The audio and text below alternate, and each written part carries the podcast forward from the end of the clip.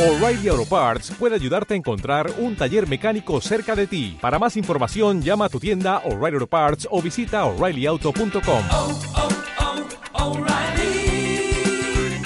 oh, Parts. Hola, estás escuchando Strategia Talks, el canal del emprendimiento digital en la TAM. Entrevistamos a fundadores de startups y actores del ecosistema digital para visibilizar sus historias y estrategias de mercadeo, desarrollo de productos, crecimiento, aceleración, éxitos y aprendizajes más relevantes. Con ustedes, nuestro anfitrión, Oscar Durán. Hola a todos, bienvenidos a un nuevo episodio de Estrategia Talks. Hoy estamos con Janice Freud, la cofundadora de una startup fintech en Latinoamérica, muy, muy interesante, con la que vamos a hablar de su historia y vamos a hablar un poco de cómo es este rollo de democratizar la forma de ahorrar e invertir, eh, no solo en Colombia, sino en otros países de Latinoamérica. Así que, Janice, bienvenida a Estrategia Talks. Un gusto tenerte hoy acá con nosotros. Gracias, Oscar. Muchas gracias por la invitación y bueno, feliz de estar aquí con ustedes y poder compartir un poco de mi experiencia contigo. Súper, estamos felices de tenerte acá. Janice, cuéntanos un poco de tu historia. ¿Cómo, ¿Cómo ha sido tu trayectoria? ¿Cómo llegas también un poco como a este mundo fintech eh, muy dominado por hombres? Eh, y, y, cómo llegas a, a, este, a este emprendimiento? Y nos vamos metiendo un poquito en la historia de Tiva. Claro que sí, claro que sí. Bueno, te cuento, eh, yo soy peruana, soy administradora, estudié en la Universidad del Pacífico en Lima, Perú, Administración de Empresas. Eh, tengo experiencia trabajando en empresas de tecnología y telecomunicaciones. Empecé con mi trayectoria profesional en telecomunicaciones. Luego eh, me pasé al sector público en Perú. Estuve trabajando en el Ministerio de Producción porque me interesaba mucho todo el tema de cómo eh, ayudar a las pymes a, digitaliz a digitalizarse, ¿no? Entonces, eh, estuve en el sector público ayudando a las pymes creando productos digitales para poder eh, mejorar la adopción digital. Y luego de eso, eh, comenzamos a incursionar en el mundo de emprendimiento. Eh, no sé si ustedes conocen a Créalo, pero Créalo es el company builder de Credit Corp Capital. Créalo lo que hace es crear nuevas empresas, potenciar empresas ya existentes a través de financiación y por el otro lado, eh, eh, hacer merge y acquisitions de esas empresas. Entonces, uno de los emprendimientos que creó Créalo desde cero fue Tiva. En realidad, eh, la idea de negocio eh, salió identificando ciertas necesidades en el mercado colombiano, como por ejemplo, eh, no sé, que los clientes querían vincularse de manera digital, eh, los clientes necesitaban tener acceso a productos de inversión eh, con tickets de inversión bajos. Eh, habían personas que, si bien sabían que existían productos de inversión, no sabían cómo empezar a incursionar o invertir en ellos. Entonces, nosotros en realidad, o bueno, Créalo en realidad tuvo la idea de crear TIVA, valga la redundancia, identificando estos pain points en el mercado y eh, Créalo en realidad me contrata a mí, contrata a Juan Pablo García y a Valdemaro Mendoza, quienes son mis cofundadores, y los tres nos vinimos a Colombia eh, a crear Tiva, ¿no? Súper, qué chévere. Muy buena historia, además que muy interesante, que nace también como de un intraemprendimiento, ¿no? Una aceleradora de una compañía tradicional de inversiones Total. que ve que hay una oportunidad en el mercado. Totalmente. Y aparte, esto en verdad se crea porque Credit Corp se dio cuenta de que había alguna manera de hacer, de resolver problemas viejos con tecnología nueva. Entonces, en realidad es muy chévere que una empresa con tanta trayectoria en el mercado cambie de mindset y en realidad busque tratar de solucionar problemas viejos con literalmente nuevas startups y nuevos modelos de negocio eh, innovadores, ¿no? Total, total. Bueno, entonces ahora sí contémosle a las personas un poquito qué es TIVA, cómo funciona TIVA. Claro que sí. Bueno, TIVA es un asesor financiero digital, es una aplicación eh, cuyo objetivo es empoderar a un segmento desatendido de la población colombiana, brindándole acceso a inversiones a través de fondos de inversión colectiva. Entonces, Credit Corp Capital Fiduciaria, a través de TIVA, distribuye unos portafolios a la medida de los clientes, o por ejemplo, a la medida de las metas de los clientes o del tiempo en el que quieran invertir, eh, optimizando los rendimientos y buscando contribuir a una educación financiera para estos clientes, ¿no? Entonces, TIVA es una aplicación Ahorita les voy a contar en realidad, eh, bueno, cómo nace la idea y, cómo tiene que hacer uno para acceder a TIVA, pero en realidad lo bueno de TIVA es que uno puede invertir eh, a través de, bueno, con un mínimo de 100 mil pesos y hasta 66 mil URs por una vinculación simplificada. Lo bueno de TIVA es que también eh, en realidad uno puede acceder, como les comentaba, con montos mínimos y también de manera muy fácil, solamente con un correo electrónico y el teléfono, ¿no? Muy interesante, muy interesante porque además es un sector, eh, y los que hemos tenido la oportunidad de estar en FinTech, pues es un sector bien difícil, ¿no? Por todos los temas de regulación y todo lo que uno tiene que tener para poder invertir, eh, no solo en los montos y en los tickets, como tú decías, sino también en temas de regulación. Totalmente. entonces, tú hablabas ahorita de algo muy interesante y es de cómo educar a la gente para invertir. ¿Hace parte de eso un poquito del propósito que ustedes tienen en Tivo? Claro que sí, claro que sí. En realidad, eh, uno de nuestros principales retos es ver cómo podemos ayudar a que las personas sientan confianza en invertir a través de un nuevo modelo de negocio, que es invertir a través de un celular o de una plataforma. En realidad, nosotros, imagínate que funcionamos como un canal eh, de la misma Credit Corp Capital eh, fiduciaria, ¿no? Entonces, en realidad, ese ha sido como nuestro reto mayor.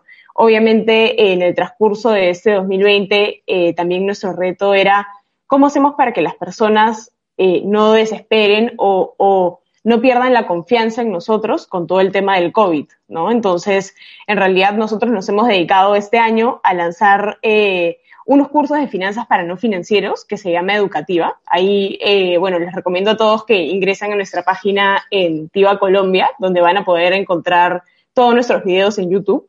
Y en realidad esto nos ha ayudado a generar engagement con las personas y tocar temas como de interés en este momento, por ejemplo, que es un fondo de inversión colectiva, que es un fondo de pensiones voluntarias, eh, por ejemplo, qué comisiones se cobran, qué comisiones no se cobran, entre otros, ¿no? Como, como temas coyunturales que ha hecho que en verdad las personas en su momento, cuando empezó el COVID, retiraron el dinero por temor. Y luego, en realidad, nosotros lanzando Educativa y lanzando este programa de, de educación financiera para personas no financieras, ha hecho que nosotros hayamos recuperado de manera bastante rápida como todo ese dinero que las personas se llevaron eh, debido a la crisis, ¿no?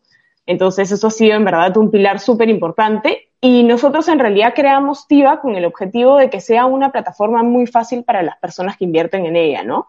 Me refiero a fácil a que sea brutalmente transparentes. Ese es uno de nuestros lemas de empresa y en verdad nosotros siempre hablamos de la importancia de hablar sin tapabocas, o no tener costos ocultos, entre otros, ¿no? Entonces, la idea es que las personas puedan entender conceptos complicados de manera muy sencilla a través de nuestra app. Qué interesante, qué interesante. Cuéntanos un poquito qué han logrado hasta el momento. ¿Cuándo lanzaron? ¿Cómo fue ese proceso? Porque uno siempre en lanzamientos tiene como un montón de recuerdos y de cosas que pasan y errores que cometen. ¿Cómo fue ese proceso como de lanzamiento y, y cómo ha sido el camino? Claro que sí. Bueno, nosotros, eh, como te contaba eh, Valdemaro, Juan Pablo y yo, empezamos TIVA en enero del 2019 en Colombia.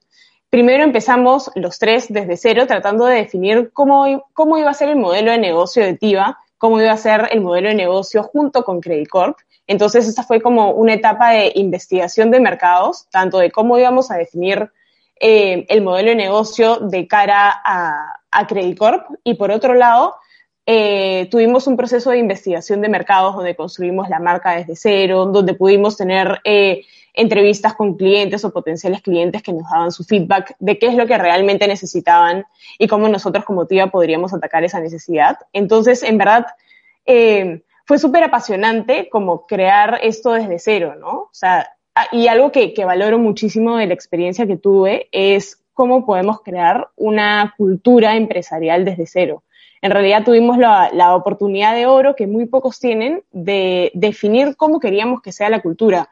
Queríamos tener una cultura colaborativa, una cultura de, eh, transparencia, no solamente con, el cliente, sino al interno, eh, una cultura de, del compartir, ¿no? En realidad eso creo que ha enriquecido un montón cómo nos hemos desarrollado en el tiempo. Y nosotros siempre tenemos una frase que dice, queremos ser 100 que atiendan a un millón de personas, 100 personas que atiendan a un millón de personas. Entonces siempre buscamos eh, que las personas que reclutamos sean personas realmente eh, productivas y apasionadas, porque lo más importante es que creo que las personas que contratemos crean en nuestra visión de empresa y eso ayudar a democratizar las inversiones, ¿no? Entonces, todo el 2019 fue como eh, un, año de creación eh, donde en realidad nos, encargamos de, hacer puras definiciones de negocio y entender bien a nuestro cliente, que eso fue lo más importante. Eh, nosotros también, por, el, por otro lado, tuvimos que pasar por toda la, toda la fase de la superfinanciera.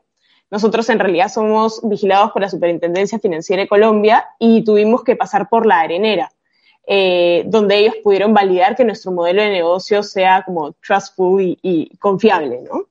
Entonces, TIVA se lanza en septiembre del 2019 con inversiones en fondos de inversión colectiva, como te contaba ahora, eh, en enero del 2020 lanzamos nuestro primer programa de referidos. Ese programa de referidos creo que nos ha ayudado a crecer muchísimo en el tiempo eh, y, en verdad ha traído bastante acogida a nuevos clientes de TIVA. ¿no? Eh, bueno, en febrero del 2020 lanzamos nuestro producto de inversión a través de fondos de pensiones voluntarias y hoy por hoy tenemos la comisión más baja del mercado. Así que es, es realmente interesante porque uno cuando invierte en fondos de pensión voluntaria generalmente tienes que llenar un montón de datos y nosotros lo que hemos hecho es crear una vinculación completa y digital. Entonces las personas, por ejemplo, cuando tienen que, em, no sé, enviar la declaración de renta, ya no pedimos que, que, hagan firmas como manuales, sino todo se puede mandar de manera digital y lo cual en verdad ha, ha traído bastante tracción a este producto, ¿no? Eh, en junio de este año lanzamos nuestro segundo, eh, bueno, nuestro tercer producto que se llama El Solo Quiero Invertir. El Solo Quiero Invertir es una propuesta de valor para nuestros clientes que tienen más conocimiento financiero y no quieren que TIVA les recomiende cómo invertir, sino que ellos quieren elegir, dependiendo de la rentabilidad que tenga un fondo o un portafolio, cómo voy a invertir dependiendo de mis necesidades ¿no? y de mi perfil de riesgo. Entonces, eh, teníamos dos ofertas, ¿no? La oferta para los que todavía no conocían mucho y no habían incursionado en el mundo financiero, que es que TIVA, bueno, las personas crean una meta y TIVA les recomienda un portafolio de inversión y hacemos como todo un planeamiento para que las personas lleguen a su meta en el momento que deseen.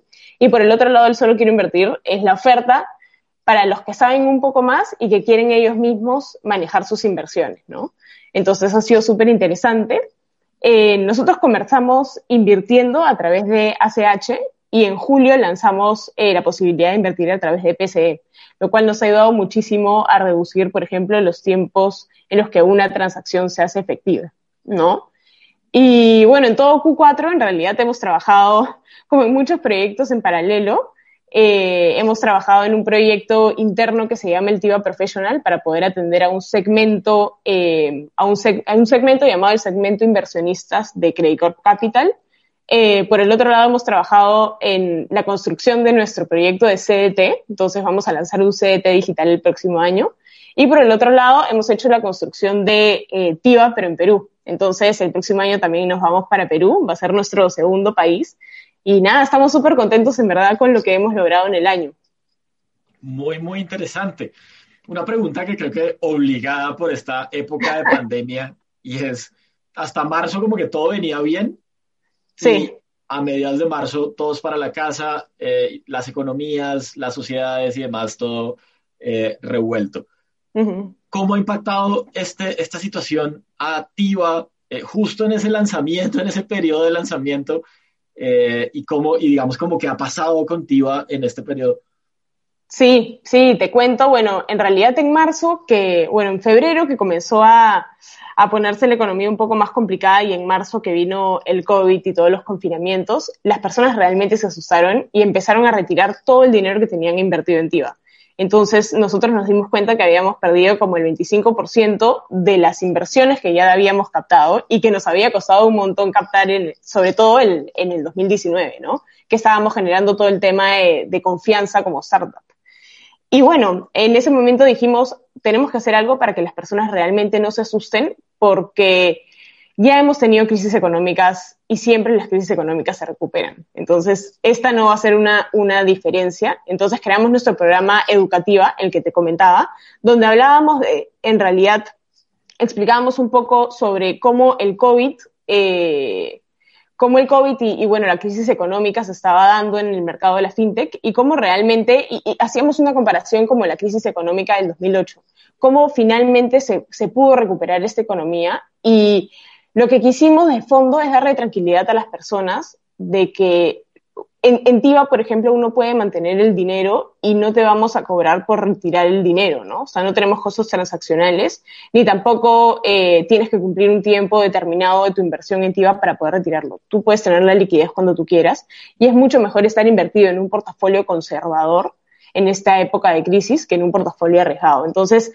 em, eh, creo que nuestro curso educativo nos ayudó muchísimo y pudimos recuperar recuperamos y aumentamos el número de AUMs que, que, las personas en realidad invirtieron con nosotros. Entonces, eso en realidad creo que funcionó bien. Y por el otro lado, algo muy importante, y es algo que siempre hablamos, es que es importante que las personas tengan un portafolio diversificado.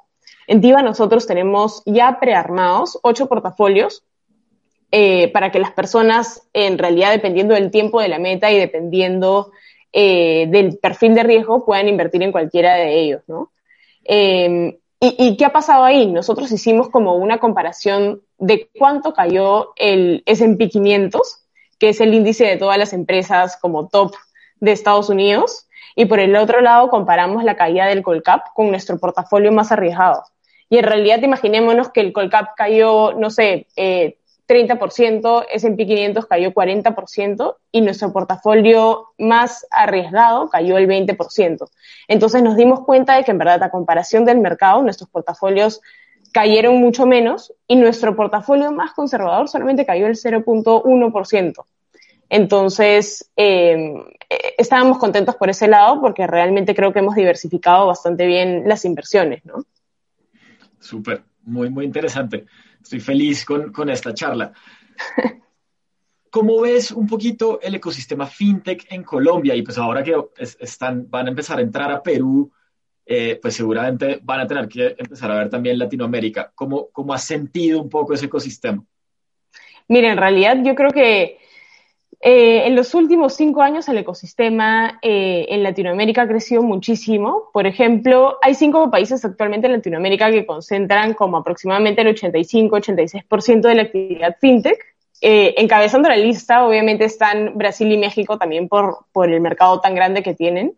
Y en tercer lugar está Colombia. O sea, Colombia es uno de los países que tiene más emprendimientos. Actualmente creo que tenemos aproximadamente 160 emprendimientos fintech y eh, en realidad creo que algo que ha ayudado muchísimo es la, no solamente la cantidad de actores nuevos que han habido, sino eh, las entidades reguladoras, ¿no? O sea, por ejemplo, que, que la superintendencia nos haya dado la facilidad de tener un arenero para todos estos emprendedores que, que en realidad quieren como challenge la manera tradicional en la que en la que, no sé, los bancos, los bancos ofrecen las soluciones es, es bastante importante, porque también los reguladores son los que, los que, los que ponen la barrera de entrada, por así decirlo, ¿no? Entonces, el tener el arenero, el estar en contacto con la superintendencia, eh, realmente creo que esto da, da bastante confianza y reduce las, las, barreras de entrada, ¿no? Obviamente ellos velan por la seguridad y, y por todo el tema antifraude y, y dan, darles la oportunidad, por ejemplo, a emprendedores a formar parte de la arenera, a que ellos nos puedan retroalimentar de cómo hacer nuestras transacciones más seguras, etcétera, ayuda muchísimo, ¿no? Eh, por otro lado, perdón, perdón que te interrumpí. No, dale, dale, dale, sigue. No, otro punto importante que te iba a comentar es em, que en Latinoamérica el 90% de las empresas son empresas pymes, que muchas veces han tenido la puerta cerrada a los bancos o a financiación porque no contaban, por ejemplo, con ciertos requerimientos mínimos. Entonces, esta es una población que en realidad hay, vemos nosotros como un white space en las pymes, donde todos los, em, emprendimientos fintech podrían atacarlos brindándoles, eh, por ejemplo, temas de créditos, eh, no sé, temas de crowdfunding, entre otros. Entonces hay una oportunidad grandísima en Latinoamérica para poder crear fintech. Total, totalmente de acuerdo. Y creo que en esa, en esa gran oportunidad, como tú decías, los reguladores y las agremiaciones también, FinTech, han, han hecho un muy buen trabajo como de evangelizar un poco porque nuestros países tienen unas historias complejas de seguridad, de confianza, eh, y como que cambiar de un momento a otro a lo digital seguramente no ha sido tan fácil. Total. Sobre todo, el, sobre todo el sector de ustedes, eh, que es el sector de las inversiones, del ahorro, no somos muy dados a ahorrar. Cuéntanos un poquito cuáles han sido como esos retos de adopción, porque, porque el colombiano o el latino tradicionalmente no es muy dado como a planear su futuro y ahorrar y demás. Entonces, como que, ¿cómo hacer para ahora, además de ese reto, pues ponerlo en una herramienta digital? Total, totalmente de acuerdo. Y en verdad creo que los, los dos principales retos que hemos tenido es, primero que nada, desconfianza y segundo, el desconocimiento. Eh, desconfianza porque claramente es tal cual como tú dices. Usted, nos van a tildar de que ustedes son un banco, eh, no, no conozco las comisiones que, que me cobran los bancos. O sea, creo que toda esa rabia que la gente ha generado en los modelos tradicionales se traspasa a los modelos no tradicionales también, porque es la experiencia que han tenido por un montón de tiempo, ¿no? Entonces, primero que nada venía el tema de la desconfianza. Si bien nosotros somos vigilados por la superintendencia, si bien somos parte de ese grupo económico Credit Corp, el hecho de que las personas no conocieran Credit Corp Capital en Colombia, eh, decían como, no, o, no, les, no les daba la suficiente tranquilidad de que nosotros somos una entidad eh, segura, ¿no? Eh, claramente, si, si es que fuéramos, por ejemplo, eh, no sé, una startup de Bancolombia, obviamente todo el mundo conoce Bancolombia en Colombia, entonces sabría realmente quién nos está respaldando. Pero como muchos no conocían Credit Corp, dar a conocer Credit Corp ha sido como el primer paso para decir, oye, eh, en realidad soy soy una entidad estable y soy una entidad eh, que tiene una trayectoria muy, muy grande en el mercado, ¿no? Eh, y bueno, y con el tema del desconocimiento, obviamente el año pasado lanzamos TIVA eh, y hemos tratado de movernos por muchas, muchas redes, haciendo nuestros videos en redes, hicimos comerciales. Em, después, e, en realidad lo que más nos ha ayudado, creo yo, es tener entrevistas en en periódicos, ¿no? Por ejemplo, hemos tenido eh, entrevistas en Dinero, hemos tenido eh, entrevistas en eh, Valora, entre otros, ¿no? Entonces nos hemos movido muchísimo por medios para poder dar a conocer qué es TIVA. Súper, qué interesante, porque dentro de esas tácticas de crecimiento, pues son una solución digital, pero al final muchas veces pues las soluciones tradicionales como el PR o como los medios tradicionales pues te dan un alcance importante. Total, total. ¿Qué otras tácticas ahí han usado? ¿Qué otras estrategias han usado para crecer? En realidad, eh, creo que algo que nos ha ayudado muchísimo ha sido nuestro programa de referidos. Nuestro programa de referidos eh, nos ha ayudado mucho a crecer porque ha hecho, ha hecho que exista un boca a boca, ¿no? El boca a boca en Colombia es importantísimo y creo que en toda Latinoamérica. Entonces, eh, nos hemos concentrado en afianzar nuestra propuesta de valor con los clientes que teníamos en su momento, con los clientes actuales, que eran nuestros primeros clientes. Y claramente la primera experiencia es la experiencia más importante que uno puede tener.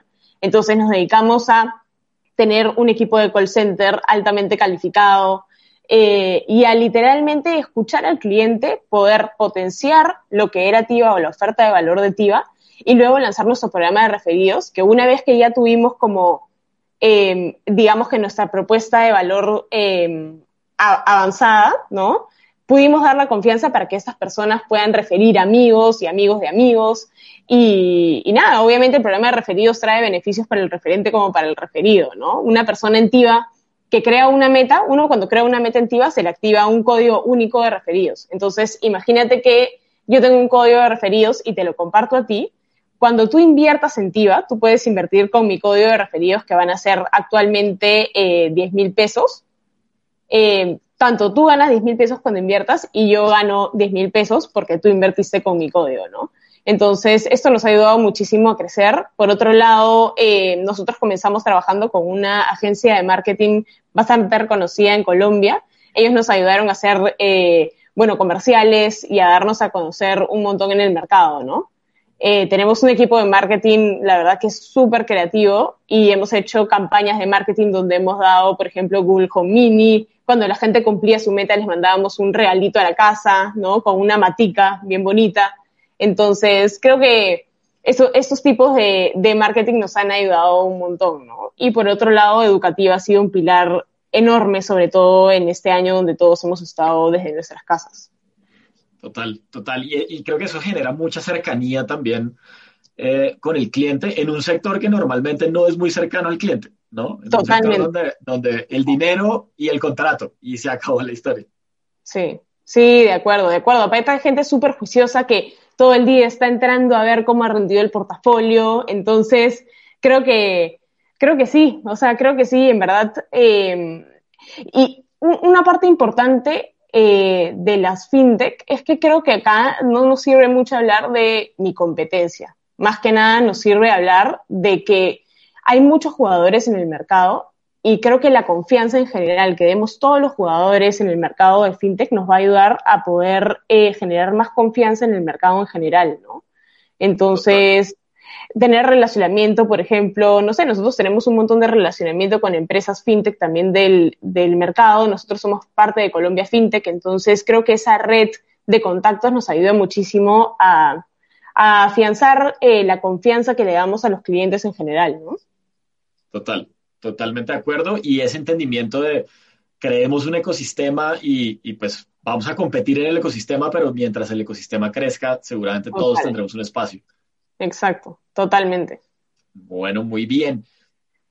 Eh, Yanis, cuéntanos un poco cómo, cuáles son esos beneficios, digamos, el, modelo de negocio un poco está como desde las dos puntas, ¿no? Los que entramos a invertir, que podríamos ser cualquier persona, y los que pues fondean esas inversiones o manejan esas inversiones. Entonces, ¿cuáles son los beneficios para cada uno? Claro que sí. Mira, eh, en realidad, dentro de los beneficios de las personas que invertimos, básicamente es generas más dinero con tu propio dinero. Eso, en, sencillo, es lo que significa inversión. Nosotros en Tío en realidad te ayudamos a crear hábitos, porque creamos como un plan de inversión mensual para que tú puedas llegar a tu meta eh, en, el tiempo que tú quieres. Por ejemplo, ¿cómo funciona TIVA? Eh, uno ingresa a la plataforma, uno ingresa a la aplicación, perdón, eh, lo primero que hace una persona cuando ingresa es pasar por un proceso de perfilamiento. Entonces te hacemos como siete preguntas de inversión y luego de que ya sabemos cuál es tu perfil de riesgo, te decimos crea una meta. Entonces, por ejemplo, tú dices, bueno, quiero ahorrar para el viaje de mis sueños y para crear una meta te vamos a pedir cuánto quieres ahorrar, cuánto tienes hoy en día para ahorrar y en cuánto tiempo quieres llegar a tu meta. Entonces tú puedes decir que, eh, no sé, necesitas ahorrar X monto en, en 12 meses y TIVA te va a recomendar, ok, para llegar a tu meta tienes que invertir 500 mil pesos mensuales. Entonces TIVA te da notificaciones, como te hace reminders para poder invertir, te damos la opción de tener un débito automático para que cumplas con tu plan y crees este hábito de inversión mensual. Y un beneficio bastante importante y es un consejo que siempre le damos a todos nuestros clientes es páguense a ustedes primero. O sea, recibir el salario y pagarte a ti mismo o pagar tu inversión o tu ahorro, es como, creo que es el beneficio más grande que, que, las personas se pueden hacer a sí mismas, ¿no? Eh, el éxito, obviamente, de las inversiones depende eh, de dos cosas, creo yo. Es en invertir en un portafolio que sea eh, consistente con el perfil de riesgo de la persona y con los objetivos, y luego seguir el plan de acción que TIO en este caso te recomienda, ¿no? Y me preguntabas también de cuál es el beneficio para, por ejemplo, las entidades. O sea, nosotros en este caso, ¿cuál sería el beneficio para eh, Credit Corp Capital Fiduciaria? Es que Credit Corp Capital Fiduciaria en realidad eh, cobra una comisión por el manejo de los fondos.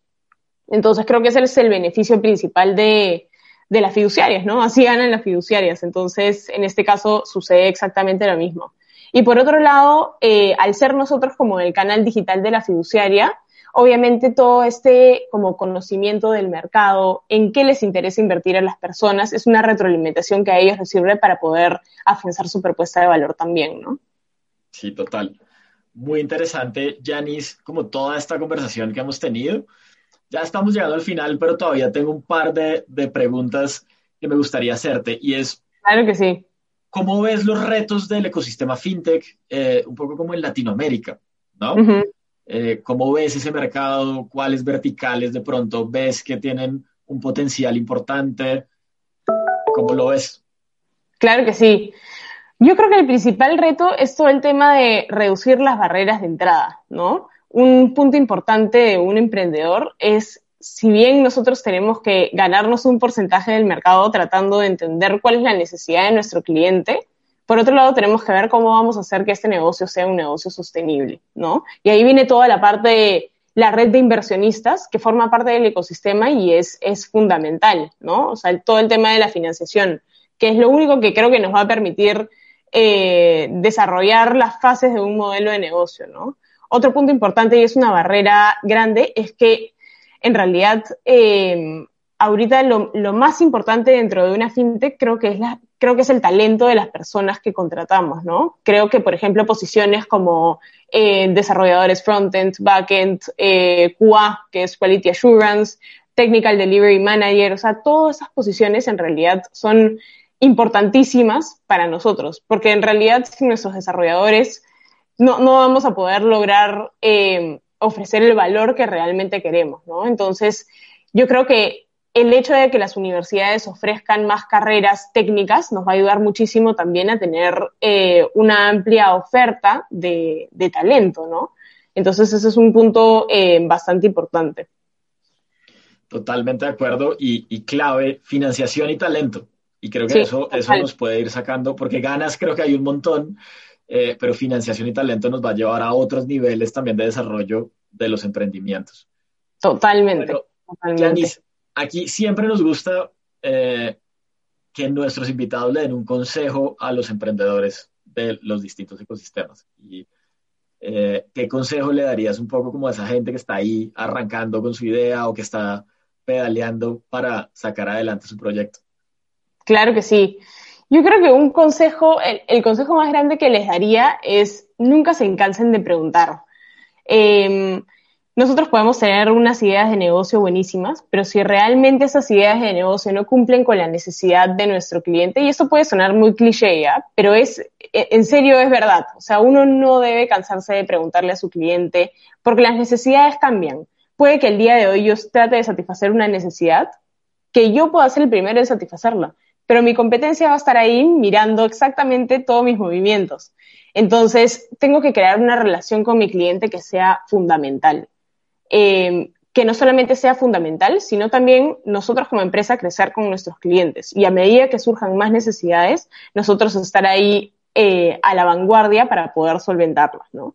Yo creo que ese es el consejo más grande que les puedo dar. Nunca en verdad se cansen de preguntar. Súper, gran consejo. No cansarse de preguntar y ser muy cercanos al cliente para justamente tener esos, esa información que es al final lo que nos hace crecer. para terminar, Yanis, las dos últimas. Recomiéndanos un libro y cuéntanos la gente dónde encuentra Tiva, las redes sociales, no sé, la página web, dónde nos pueden, los pueden descargar. Bueno, un libro que les recomiendo mucho, que es el último que acabo de leer y de verdad me inspiró, es un libro que se llama Start with Why el autor es Simon Sinek. En realidad, este libro creo que es tanto para líderes como para emprendedores, para poder entender cómo comunicar el por qué creo ciertas, ciertas cosas, el por qué creo empresa, siempre el por qué, ¿no? Em, en realidad no, no, quiero contarles mucho más del libro porque realmente quiero que lo lean, em, pero en verdad es un libro muy, muy inspirador y es un libro no solamente para autoinspirarse, sino para ver cómo ustedes como líderes pueden inspirar al resto. ¿no? Entonces, se los recomiendo muchísimo. ¿Y eh, dónde pueden encontrar a Tiva? Por favor, nos pueden encontrar en eh, Google Play, nos pueden encontrar en Apple y nos pueden encontrar también en Huawei. Bájense, por favor, la aplicación y cuéntenos qué les parece. Eh, por otro lado, nuestra página web es www.tiva.co nos pueden encontrar por ahí. Y eh, búsquennos en YouTube como Tiva Colombia. Ahí podrán encontrar todos nuestros videos de educativa. Súper, buenísimo, buenísimo. Bueno, Yanis, muchísimas gracias. Hemos llegado al final, pero creo que ha sido un gran recorrido, no solo por la historia de Tiva, sino por este ecosistema fintech y de inversiones que parece estar como por fin eh, saliendo flote y, parece estar como renaciendo después de un poquito los encierros. Claro que sí. Gracias a ti, Oscar. En verdad, te encantada de poder compartir contigo, de conocerte y compartir, bueno, la experiencia de Tiva con, con el resto, ¿no? Claro que sí. Muchísimas gracias nuevamente, Yanis, y muchas gracias a todos por haber estado conectados en Estrategia Talks. Les recuerdo que nos pueden seguir en cualquier canal de podcast, en iVoox, Spotify, Apple o Google Podcast, y también en nuestro canal de YouTube como numeral Estrategia Talks. Muchas gracias y nos vemos en el siguiente episodio. Gracias.